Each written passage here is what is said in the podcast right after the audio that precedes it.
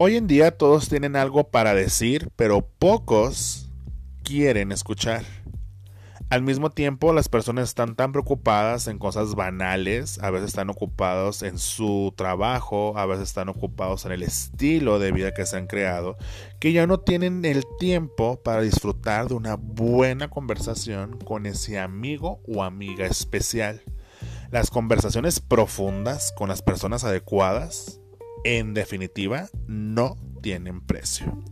Las redes sociales, que hoy es nuestro día a día, en ocasiones van enfocados en tener cierta cantidad de seguidores, cierto número de likes, hacer compartir eh, cierta cantidad de contenido diario. Pero ¿de qué sirve de todo esto?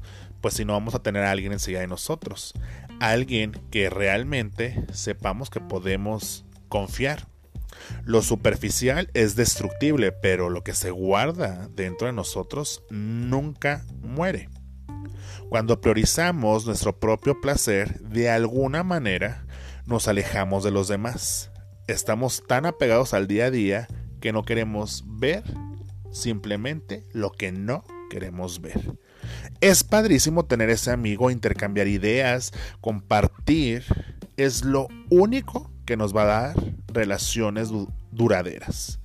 Aunque compartamos y me, y me ahora sí que me acerco a, a, me llega esto que seamos ese amigo que comparta a cuentagotas, o sea, hace poco a poco, pero pues que al fin y al cabo compartamos. El Botox y las cremas pueden esperar siempre y cuando ese amigo te saque una buena, pero buena carcajada. Esa carcajada que hace que te retuerzas del dolor, de, dolor de estómago, que te salga una lágrima, en realidad hay que agradecerlo.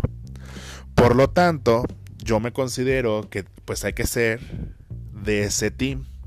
Hay que ser de ese team del que comparte, del que conversa en persona, de ese team de amigo que disfruta un café instantáneo a las 11 de la noche en casa de esa amiga, de ese amigo especial, y que habla en ocasiones hasta el amanecer, aunque al otro día nos pase la factura.